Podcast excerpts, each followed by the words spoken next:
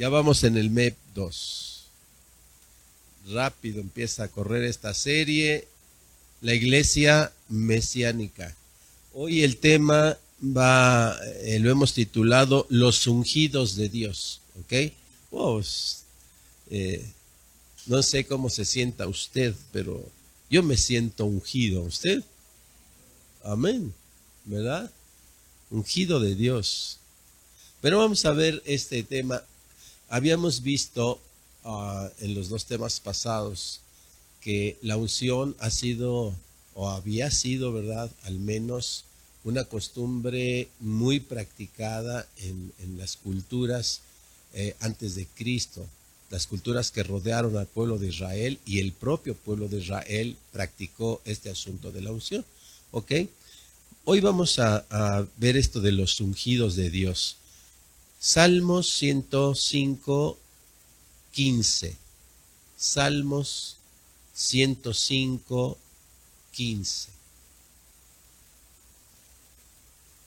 Hay una petición de parte de Dios a toda la gente, ¿no? ¿Ya está ahí? No toquéis, dijo, a mis ungidos ni hagáis mal a mis profetas. Amén. Gloria a Dios. Puede tomar su lugar allá en casita. Si estamos logrando llegar ahí, nos está viendo, gloria a Dios. Siéntase ungido.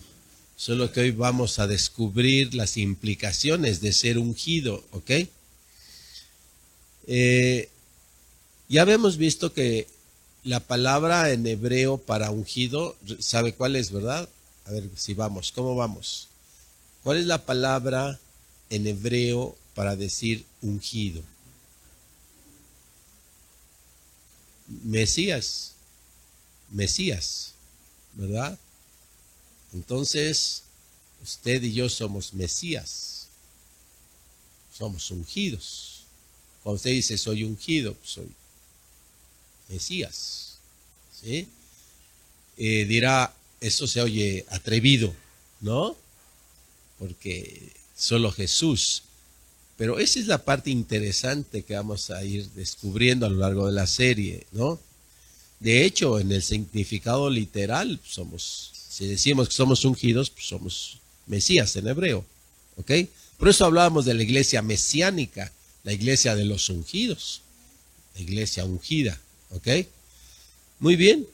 Entonces, habíamos visto que ese sustantivo ungido se practicaba eh, en todas las culturas y para un sinfín de propósitos. Lo veíamos por allá el domingo. ¿Ok?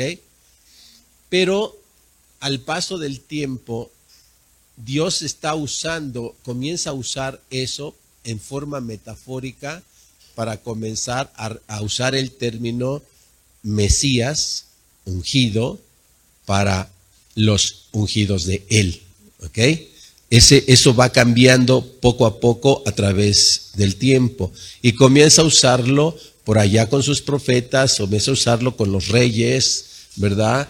Comienza a usarlo con, con los jueces para decir a mis ungidos, ¿ok?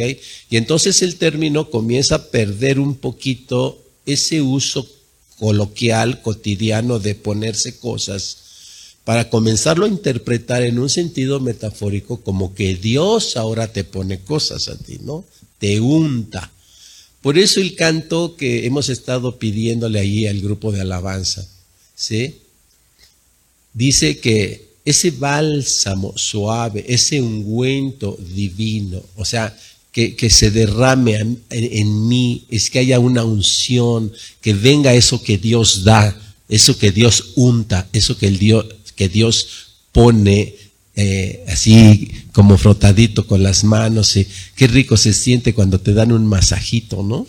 Y, y, le ponen aceitito y comienzan a ungir tu cuerpo y a masajarlo. Uno quiere de ese bálsamo suave que pone Dios, de ese ungüento que sana, ¿verdad? Porque recuerda que la unción tenía funciones, eh, la unción con aceite tenía funciones de sanación, ¿no? Entonces, en ese sentido, comienza ya a, extrapolarse el, la práctica del término unción a algo más espiritual. ¿ok? Y entonces surgen los ungidos de Dios. Eh, aunque durante un buen tiempo, casi todo el Antiguo Testamento, la palabra ungido de Dios se usó para muchas personas. Es hasta con Jesús cuando se usa en un sentido absoluto, ¿sí? Como un título, ya no como un acontecimiento que sucede de que Dios te llamó y Dios te pone ahí cositas, ¿verdad? Que vamos a irlo viendo ahorita, sino ya como un título. Nosotros somos Mesías, porque somos ungidos, pero no somos el Mesías, porque ese es otro, eso ya es un título. ¿Sí? el Mesías. Es un título honorario. Es el único, el Mesías. Pero ese término, ese uso de ese término, no, no se usó en ese sentido durante todo el Antiguo Testamento, más que en dos, si acaso, textos que vamos a ver uno de ellos el día de hoy, que en donde sí ya propiamente se refiere a un título de una persona no a un adjetivo, no a un acontecimiento que Dios tiene para con mucha gente. ¿Ok? Muy bien. Entonces, el ungido pues ya es, recuerde eso, ya es un título, nosotros no somos el Mesías, somos Mesías, pero no somos el Mesías, ese que tiene el título. Por eso las discusiones teológicas eh, muchas veces tienen razón. Las personas que dicen, es que había muchos Mesías antes de Jesús. Pues sí es cierto. No tenemos por qué discutir. Sí había muchos Mesías. Hoy vamos a ver algunos de esos Mesías, ¿no? Pero el Mesías, solo uno. Y eso es diferente. Allí es donde hay que aclararle a la gente que, no se mete tan, tan de lleno, ¿verdad? Que no comulga pues con el cristianismo, que quiere eh, eh, destrozar el cristianismo, los enemigos del cristianismo. Si tratan de hacer ver que Jesús no es el Mesías, ¿sí? que había muchos Mesías. Eh, tenemos todavía una corriente que sabemos que son los testigos de Jehová, que siguen reconociendo que Jesús no es ese que nosotros decimos que es, ¿ok? O que las escrituras dicen que es. Ellos dicen que no, que fue un ungido como tantos otros ungidos hubo, pero que no tuvo nada de, de especial que lo coloque como un sujeto de adoración, ¿verdad? De reverencia y menos que es Dios. ¿Ok? Porque usted y yo somos ungidos, pero ¿somos Dios? No. En todos los testigos de Jehová dicen, ¿por qué quieres a un ungido, nomás porque es ungido, hacerlo Dios? ¿Sí? Y se mete en una polémica y, y hay gente que, que, lo sigue, que cree en eso. ¿ok? Estamos llegando así al lindero por ahí de la fe en que Jesús es el Mesías. ¿Ok? Muy bien. Eh, los ungidos de Yahvé. Originalmente, la palabra ungido, ya en su sentido metafórico, tiene que ver con el llamado. ¿Ok? Dios elige a ciertas personas y la palabra unción es el derramamiento de su poder sobre una cierta persona. ¿Ok? Él unge eh, con un aceite divino que significa poder. ¿Sí? Entonces, cuando usted y yo decimos somos ungidos, entonces quiere decir que Dios está compartiendo poder contigo. ¿Sí? Porque eso es lo que significa unción. Unción es la elección que Dios hace de una persona para derramar su poder sobre esa persona, compartir su poder con esa persona. ¿Ok? Ahora, ¿y para qué llama Dios a una persona, lo unge con su poder, ¿para qué? ¿Para que se envanezca? Para que, ay, ya tengo poder.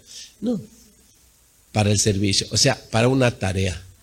Y es la parte difícil en donde ya no, no todos queremos ser ungidos. De repente todos decimos, ah, yo quiero la unción, ¿sí? yo quiero ser ungido. ¿Te sientes ungido? Sí, claro. ¿Cuál es tu tarea? Porque el ungido sabe su tarea. Porque Dios no unge, no llama a alguien, lo unge y no le dice para qué. A todos los que él llamó, en los cuales derramó su unción, en los cuales puso de su poder, a todos les dijo, ¿para qué? Todos sabían bien la tarea para la que habían sido llamados. Entonces, hoy la iglesia quiere ser ungida, pero no busca su tarea. Y cuando Dios le muestra la tarea, a veces somos como Jonás. Nos echamos a correr para otro lado, que no queremos la tarea. Las tareas eh, a veces son lo que limita la, viva, la, la vida en unción, de la iglesia, porque la iglesia de repente no quiere cumplir su tarea. Es ungida, pero no quiere cumplir su tarea. Quiere regresarse a Egipto. No quiere cumplir su tarea. Quiere la unción, quiere el poder, quiere el poder de Dios, quiere la presencia de Dios, pero no la tarea. Y eso es un poco complicado en la vida, en la iglesia, para todo el creyente. Amén. Entonces, eh, así que Dios comienza a llamar generalmente a la gente de su pueblo, ¿ok? Busca gente del pueblo de Dios. Siempre buscó a gente que estaba en la línea de, del hijo, del buen hijo de, Adán, ¿verdad? Todos los que él buscó, si usted revisa las genealogías, todos los que él buscó para su obra, todos están dentro de la genealogía de la descendencia de Seth, ¿verdad? Del hijo bueno de, de Adán. Así es que Dios busca de su propia, de su propio pueblo, a los que les ha hecho las promesas, asignarles esa, ese poder, dándoles esa unción. Eh, primeramente hace referencia ya a la Biblia de la palabra unción en ese sentido metafórico, comienza a usarse en el libro de Crónicas, primer libro de Crónicas, vaya ahí, primer libro de Crónicas 16, 22, y usted va a ver que este libro, este texto de primer libro de Crónicas 16, 22, es idéntico al Salmo 105, 115 que leímos. El texto es idéntico, ¿ok? Solo que si usted revisa, pues Crónicas lo va a encontrar antes de Salmos, o sea, y el texto es igualito. ¿Qué dice? No toquéis, dijo, a mis ungidos. Cuando uno revisa en el texto el contexto, a quién se está refiriendo Dios, no toquéis a mis ungidos.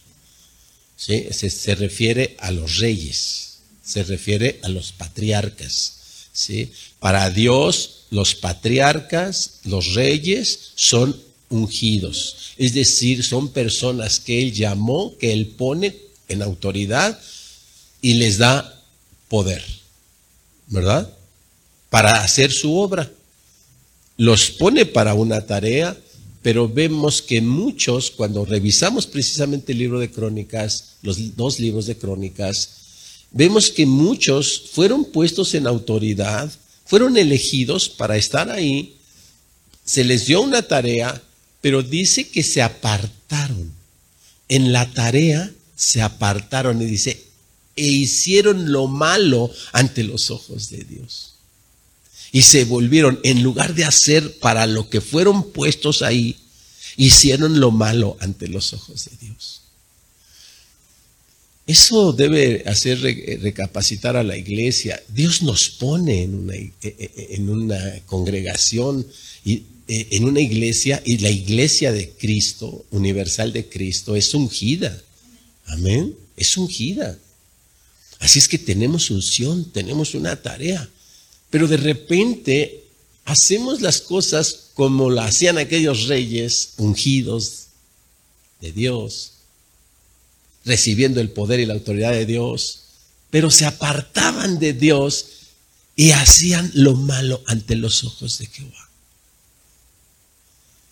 ¿Será que estamos siendo ungidos como iglesia y a la hora de convivir con tu hermano, con nuestro prójimo y con los vecinos de al lado, ¿verdad? Con, el, con todo el pueblo, nos apartamos de Dios y olvidamos la tarea. Igual que aquellos reyes, ¿verdad? ¿Nos estará pasando eso? O realmente, eh, recuerde que hay algunos que dice, e hizo lo bueno ante los ojos de Jehová y derribaron altares y hizo cosas agradables a Dios, ¿verdad? Pero hubo, hubo muchos que no lo hicieron así. Que al contrario, hicieron pecar al pueblo de Israel. Teniendo el poder y la autoridad, hicieron lo contrario. Teniendo la unción, ¿verdad? De parte de Dios, hicieron lo contrario. Hicieron pecar al pueblo. Usaron ese poder para arrastrar al pueblo hacia los vales.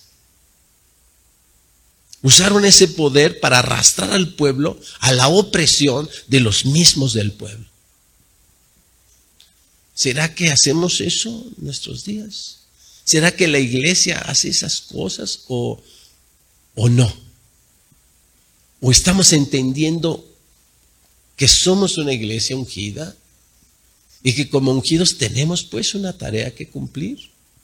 Dios no unge a nadie nomás para, ahí sí lo tengo de monito, ¿sí? O de monita. Ahí tengo una iglesia monita ahí, ungida ahí, bien monita. Así, con cara monita, con aerolita y así parada ahí en un lado, así, en un altar allá. Ahí tengo una iglesia así. ¿No? Dios unge una iglesia para trabajar para hacer una tarea. Y cada iglesia, cada congregación debe entender cuál es su tarea. Si es ungida, reconoce su tarea. Si reconoce su unción, tiene que reconocer su tarea. Y si no reconoce su tarea, no puede decir que reconoce su unción. Porque aquellos reyes no reconocieron su unción. Y Dios les hace una observación, no toquéis a mis ungidos. Ni, a mis, ni hagáis mal, dice, a mis profetas, los cuales pues también son ungidos. Como se observa pues en el mismo texto, no solamente los reyes eran considerados ungidos de Dios o los patriarcas, sino también los profetas eran por Dios considerados como sus ungidos. Eh, en resumen, tenemos los patriarcas, los profetas, los jueces y los reyes como símbolos de los hombres y mujeres ungidos por Dios, porque también hubo mujeres. Y cuando el pueblo de Israel comenzó a experimentar ese llamado de Dios y, esa unción, es decir, esa entrega de poder a los elegidos de Dios, en aquel tiempo la gente peleaba la unción. La gente hacía lo que fuera necesario con tal de buscar esa unción. Algo especial tenía la gente de, ese entonces. Todavía no venía Jesús, todavía no tenían la idea de el Mesías, el Salvador, un sujeto único, especial y todo eso. No tenían esa idea pero sí sabían que Dios elegía a personas y que aquellos que elegía, Dios les entregaba eh, eh, un cierto poder y una cierta tarea, y había gente que no le importaba cuál fuera a hacer la tarea, lo que quería es tener esa unción, ¿verdad? Y vamos a ver allí este caso en el segundo libro de Reyes,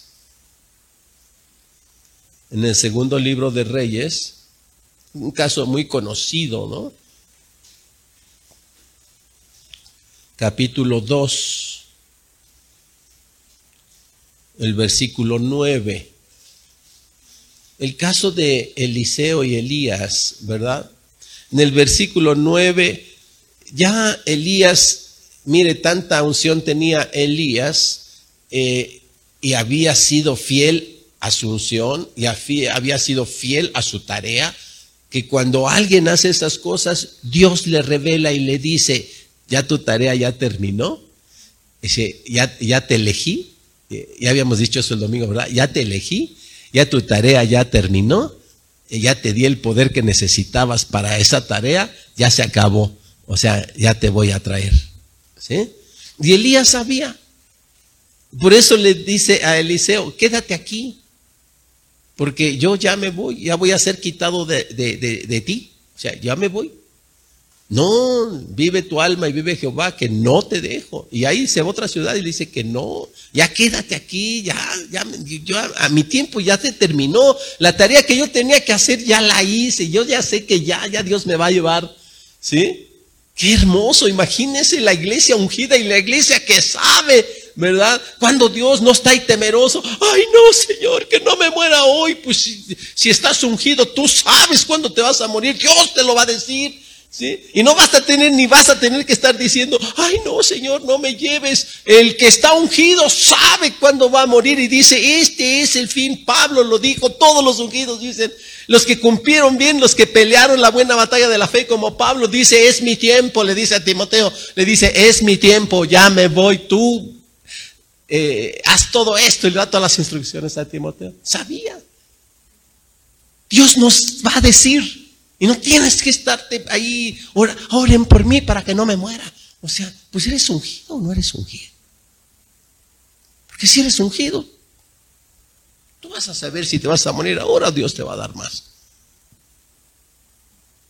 Y precisamente en el capítulo 1, aquí en este libro de Reyes, Dios hace un, un, llamado, ¿verdad? A un rey que agarra y le dice, vayan y pregúntenle a otro de allá, ¿verdad? A ver si yo me voy a librar.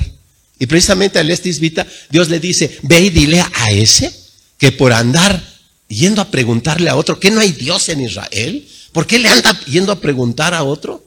Dile que se va a morir. ¿Eh? Así es que, mire lo que va significando ser ungido. Y es cuando uno de repente dice, ay, no sé si quisiera ser ungido o no quisiera ser ungido. ¿Sí? Porque suena bonito. Ay, sí, soy el ungido, soy de la iglesia ungida. Pues sí, pues entonces date cuenta cuál es tu tarea y cuando te vayas a morir no estés chillando. Pues sí. Y te vas a morir, dice Señor, revélame si este es el fin. ¿Sí? Y si todavía tengo tarea, sí que no es el fin. A lo mejor te da fiebre, estás ahí. Ayer todo el día yo me encerré, no aguantaba, estaba ahí. Pero sabía que no era el fin. No estoy diciendo que yo, que, yo me quiero vivir como ungido. ¿Sí? Yo sabía que no era el fin. Solo tenía que reposar. Y me encerré todo el día. Y aquí estoy. ¿Ok? Sé que todavía hay tarea. Yo le pido a Dios y cuando la tarea se acabe, pues dímelo. ¿Sí? Para no estar chillando y por favor, iglesia, oren por mí, que no se les muera su pastor. Ay, Dios. Al contrario, poderles decir, hermanos, ya me voy, este es mi fin. Dios me ha dicho que ya me voy a morir. ¿Sí? Que pueda decir así.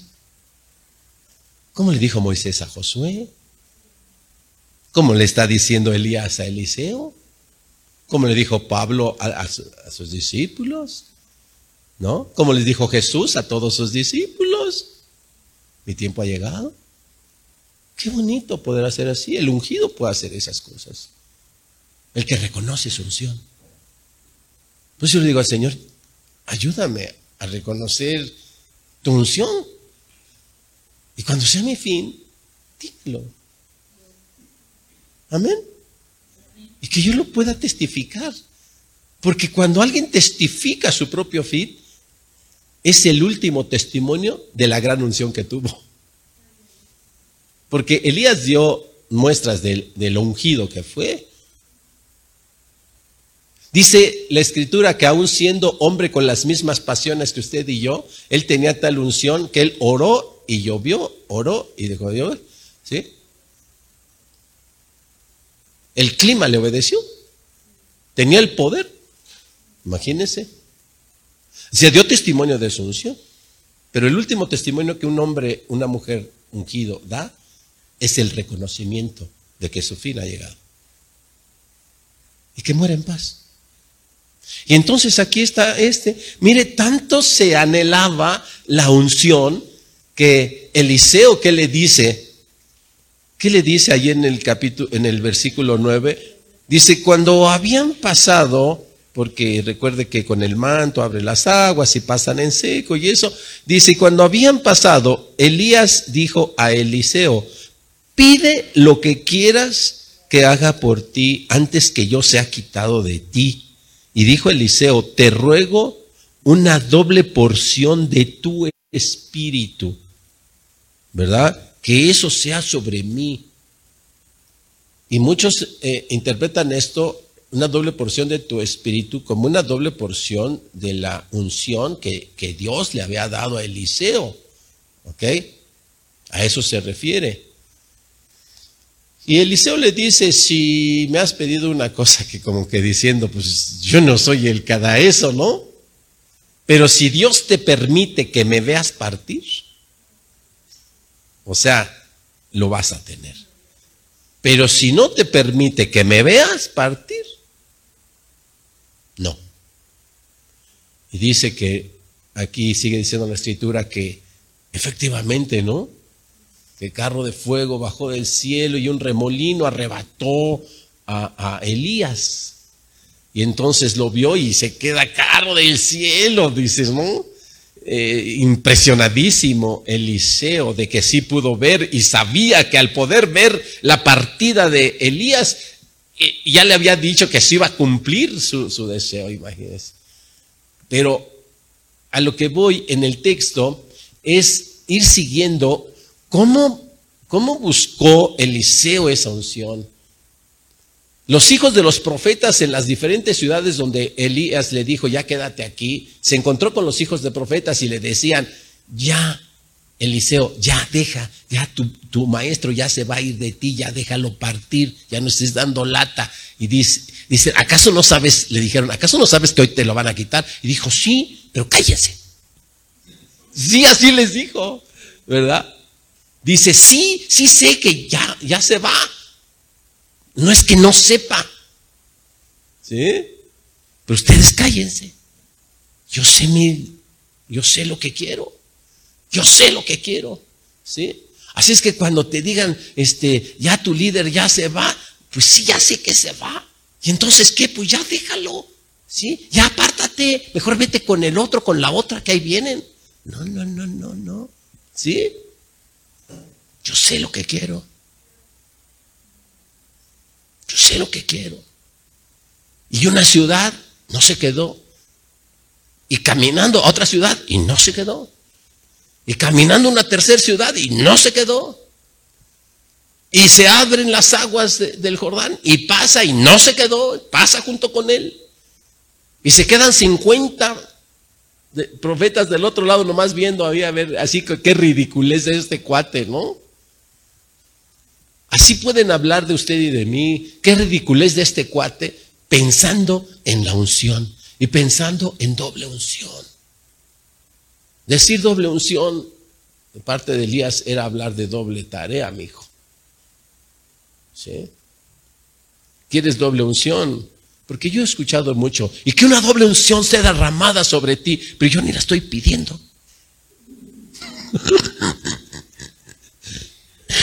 A mí me han eh, predicado así, ¿sí? Algunos hermanos muy benévolos, ¿no? Muy este, agraciados conmigo. ¿sí? Dicen, y en el nombre de Jesús pedimos que una doble unción sea derramada sobre usted, hermano, en su ministerio. Y yo digo, ¿y quién te digo que yo quiero una doble unción? Con trabajos, con una unción, ando batallándole para hacer una tarea y tú quieres aventarme dos, o sea, espérate. Ten cuidado. ¿sí? Si tú quieres esa doble unción, pues tú pídela. Tú pídela para ti. Pero no se la andes echando a otro, ¿no? Pues sí. Y es que de, repente, pues es que sí da risa porque dices, pero ¿quién dijo que sea sobre ti una doble unción? No registras eso en la, no está registrado eso en las escrituras. El que quería doble unción la buscó. El que quería doble unción la pidió y luchó por ella. Y luchó contra el juicio de, todos sus, sus iguales, sus, sus, temporales, ¿no? Sus temporáneos. ¿O no? Así es. Si alguien quiere doble unción, pídala, luche por ella, búsquela. Solo sepa que si pide doble unción, pues es porque hay doble tarea. Usted quiere doble tarea. Y gloria a Dios por aquellos que piden doble y triple unción. A mí échame tres unciones, Señor. Yo estoy aquí dispuesto, yo le voy a echar todos, ¿no? Pero con trabajos, hermano, con trabajos. Andamos queriendo hacer una. Y cuando viene la tarea, mire, ¿Eh? Sentimos que Dios nos habla. O más bien a lo mejor que no Dios nos habla. Que nos habla el otro. Y nos dice, ¿para qué te metiste? ¿Sí? Si tú eres débil. ¿Para qué andas ahí hablando de unción si tú eh, eh, eres pobre? Tú ni sabes hablar. Tú eres tartamudo. ¿No? Tú eres tartamudo. Dile a Dios, ¿para qué te eligió a ti si tú eres tartamudo? Y Dios le dice, ¿qué le dijo? ¿Y quién le dio la boca al hombre, no? Así es que, si yo te llamé, si yo te llamé, no te importe lo que los demás digan. Yo te voy a ungir. Y yo te voy a dar todo el poder en las cosas que necesites. ¿Ok? Luego la siguiente pregunta, que esa es un poco más complicada. ¿Sí? Pues los que estamos aquí en la iglesia o en cualquier iglesia cristiana que profese la buena fe, ¿verdad? Pues uno tiene la esperanza de que Dios le diga, hey, José, hey, Armando, Javier, Enriqueta, Blanca, Petra, Rosa, ven, yo te voy a ungir. Te quiero para una tarea especial. Y uno está aquí en el pueblo y yo dice, ay Señor, sí. Y además algunos con la esperanza que sí sea así, sí Señor, llámame, yo quiero, yo quiero, yo quiero, yo quiero. ¿Sí? Pero uno de repente se pregunta, ¿y al malvado ese que anda allá afuera? ¿Verdad? al que es el líder de un cártel ahí. ¿Podrá Dios ungirlo? ¿Tomará Dios a gente que no es de su pueblo para ungirlo? ¿Y darle de su poder? Esa pregunta de repente se queda uno así, sí, ¿hará Dios esas cosas? o no las hará. O nada más a los de su pueblo. Generalmente a los de su pueblo, pero fíjese que no, que no nada más a los de su pueblo. Dios puede tomar y llamarle mi ungido a un pagano. Por eso hoy hablar de los paganos y todo, y, no ver, por eso Jesús dijo, por sus obras los conoceréis, porque por sus obras te vas a poder dar cuenta que a lo mejor es un pagano, pero Dios lo tomó y por sus obras está mostrando, ¿verdad? Que es ungido, que es ungida, lo llamó para una obra. Uno puede ver a la Madre Teresa de Calcuta,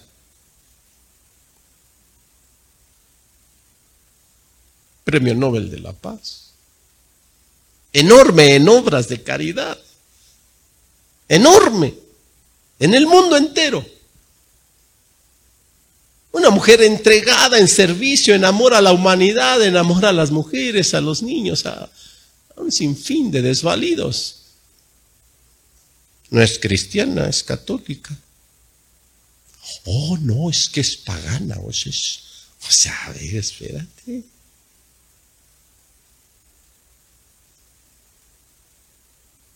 Hay que leer las escrituras y vamos a Isaías 45. Isaías 45.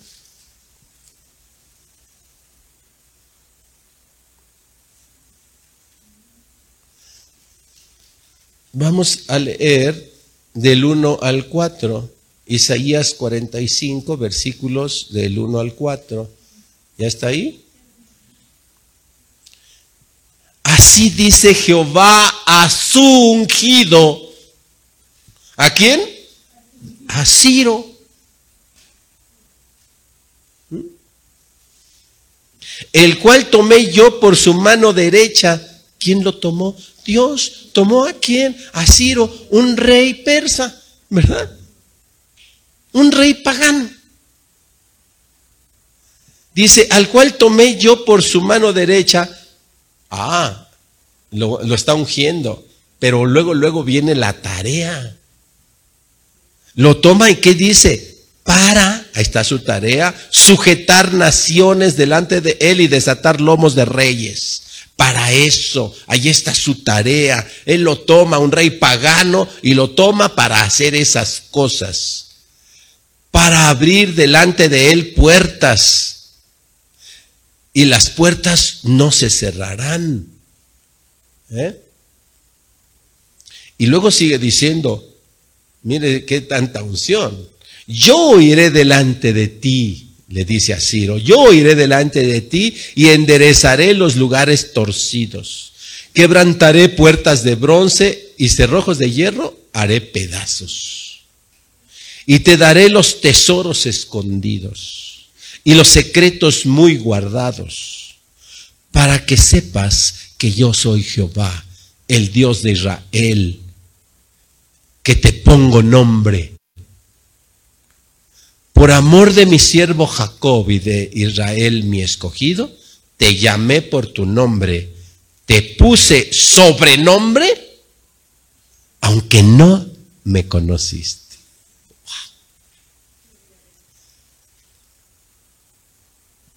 Por eso es que de repente uno ve que en las iglesias, el más fiel en la iglesia, de repente es alguien que no comulga con la iglesia. Pero Dios lo toma. Y a veces es el que más ofrenda, es el que más diezma, es el que más sirve, el que más silencio está o silencia está, el que no anda en chismes, el que no anda metido. ¿Ok? Y lo toma de afuera.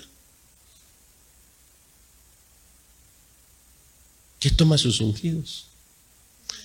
Pero ¿por qué Dios hace eso? Porque los de adentro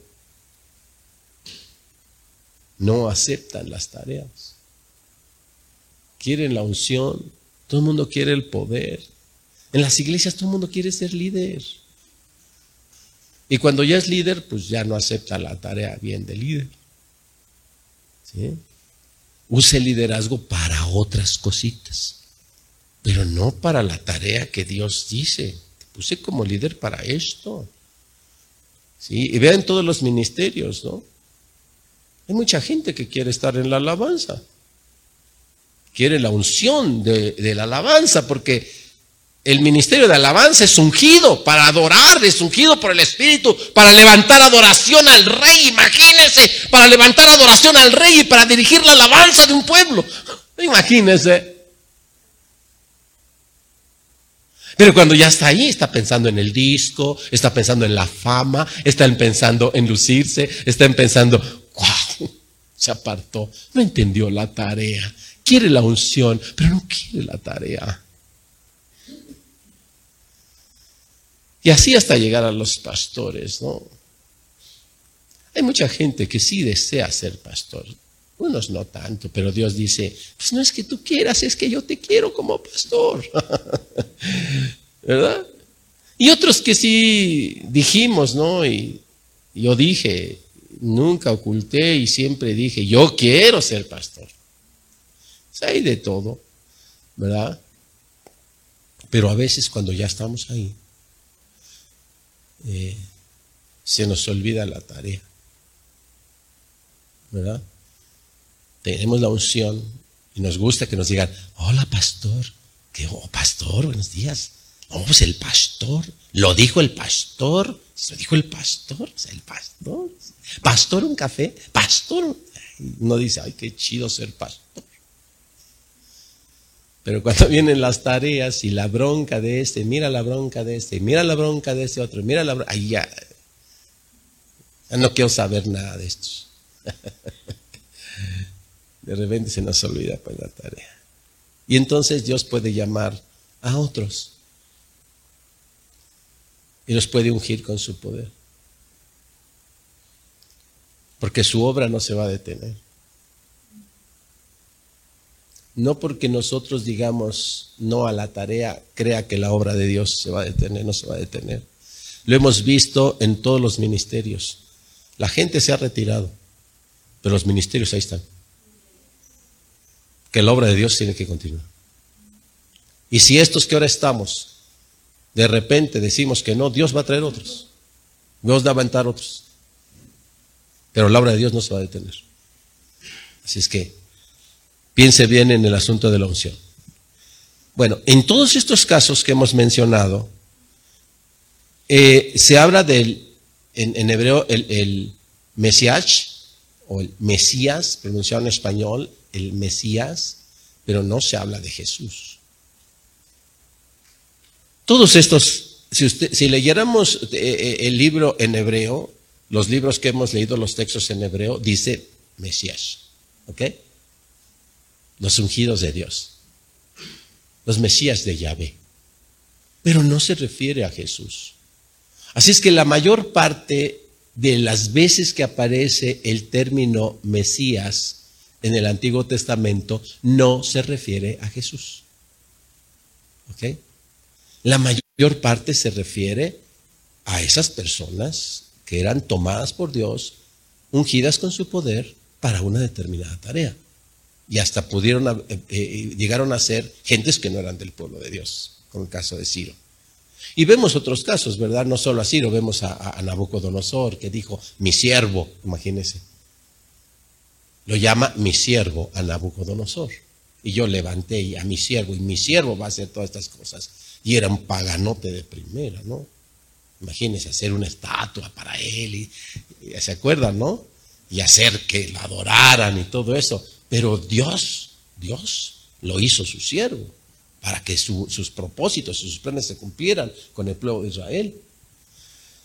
Ok, entonces, entonces en todos estos casos, eh, el término Mesías no hace referencia a Jesús. El único caso donde es muy explícito que sí habla de una persona es en el libro de Daniel 9, Daniel 9, versículos 25 y 26. Este texto es muy explícito.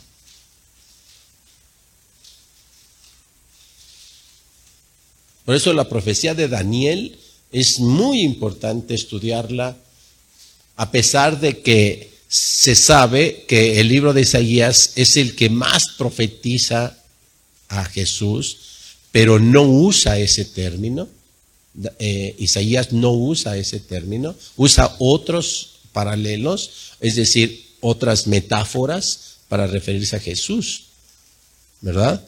Pero el libro de Daniel, capítulo 9, versículos 25 y 26 dice, sabe pues y entiende que desde la salida de la orden para restaurar y edificar a Jerusalén, hasta el Mesías príncipe,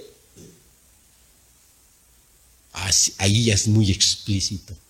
Dice, hasta el Mesías príncipe habrá siete semanas y setenta y dos semanas. Se volverá a edificar la plaza y el muro en tiempos angustiosos. Y después de las setenta y dos semanas se quitará la vida al Mesías, mas no por sí.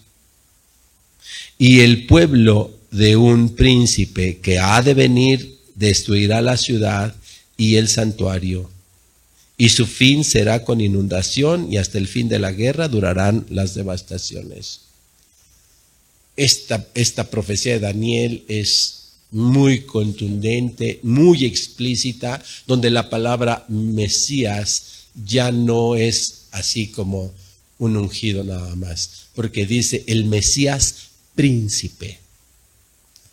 Ya se refiere a una persona singular, a una persona específica, y es a ese al que las escrituras o toda la literatura del Nuevo Testamento interpreta como Jesús.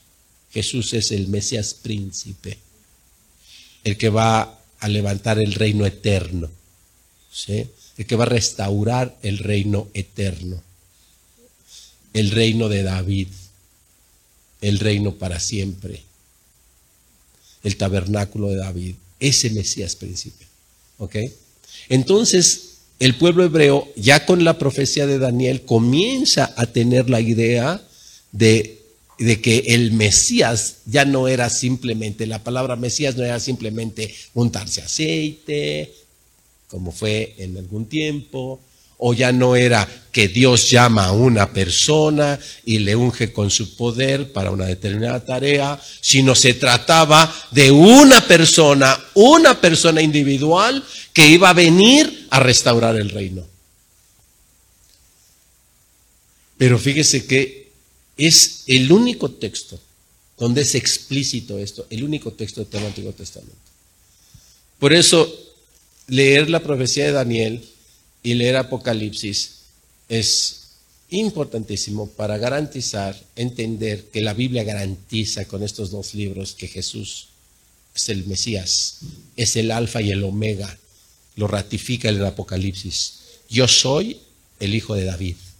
Yo soy el Mesías. Yo soy el que tiene la espada. Yo soy, ¿verdad? Y, en todas eh, lo que les habla las siete iglesias, está diciendo todo lo que él es y está ratificando toda la profecía de Daniel. ¿Sí? Y todas las promesas del pacto davídico de Dios con David. Yo soy ese, yo soy el alfa y el omega. ¿Sí? Por eso, al combinarlos, uno puede quedar completamente convencido. Jesús es el que decimos que es pero ya no es nada más ungido, es el ungido de Dios, el Mesías, que es diferente. Amén. Muy bien. Entonces, ¿quedó claro el día de hoy? ¿Te sientes ungido? ¿O ya le sacaron? ¿O ya dijeron, no, mejor no? ¿Se siente ungido o no? Amén. Claro. Si se siente ungido ungida, entonces dígale a Dios, ya me diste la unción, ya me elegiste, ya me llamaste. Hay poder. En la iglesia hay poder. Entonces no tenga miedo de orar. Porque ya, en, en, las clases, bueno, en las prédicas de la oración, ya hemos mencionado ese texto, ¿verdad? Que dice que Elías era una persona con pasiones como usted y yo. Pero reconocía su unción. Y entonces no tenía miedo de orar. Y sabía que podía orar con poder. No su propio poder, sino el poder que la unción de Dios le daba. Así es que usted y yo hemos recibido el poder para orar, para interceder. No importa que usted y yo tengamos pasiones, eso no importa. Elías también las tenía, ¿sí? Y hubo uno que lo siguió y hasta le pedía doble porción de eso, ¿verdad? Imagínese. Así es que, ¿tienes algún familiar enfermo? ¿Tienes alguna familia, alguna persona en tu casa que está padeciendo violencia, que está padeciendo algún desorden, que está padeciendo de alguna manera alguna cadena de esclavitud, etcétera? ¿Sí? Solo date cuenta que eres ungido. No eres el Mesías, no somos el Mesías. Pero somos una iglesia ungida, una iglesia mesiánica. Una iglesia ungida, eso quiere decir, una iglesia mesiánica, una iglesia ungida, una iglesia con unción. Amén. Y entonces ora convencido de que eres eso. porque fuiste llamado para eso. Y le doy gracias a Dios porque hay personas ajenas que reconocen eso, que a veces los mismos que estamos adentro no nos estamos reconociendo. Hay personas que no son de aquí que nos están diciendo, oren por mí. Acaban de hacer, acabamos de hacer una oración por personas que dicen, oren por mí. Ellos están viendo la unción y nosotros no.